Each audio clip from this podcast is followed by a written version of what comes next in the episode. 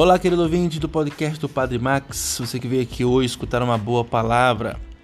A liturgia de hoje nos traz mais um elemento em preparação para o tempo do Natal. A profecia de Malaquias aparentemente nos mostra uma realidade complexa, difícil, como se nós não fôssemos suportar a vinda do Messias.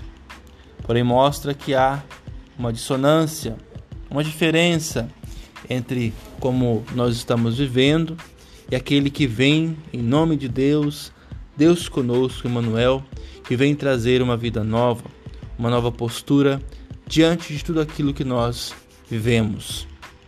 Aí sim a profecia faz sentido, porque existe essa diferença da proposta do reino e da proposta humana para esta vida.